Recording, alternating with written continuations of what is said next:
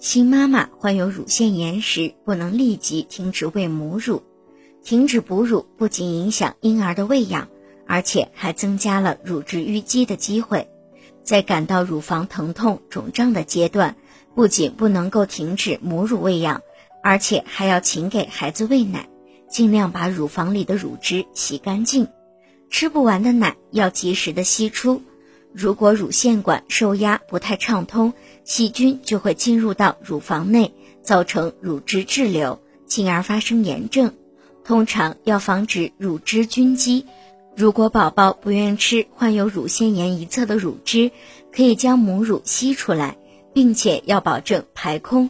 妈妈要少喝发奶功效的汤水，多吃具有清热作用的蔬菜水果，例如西红柿、青菜、丝瓜。黄瓜、绿豆等食物。此外，海带具有软坚散结的作用，新妈妈可以适当的多吃一些。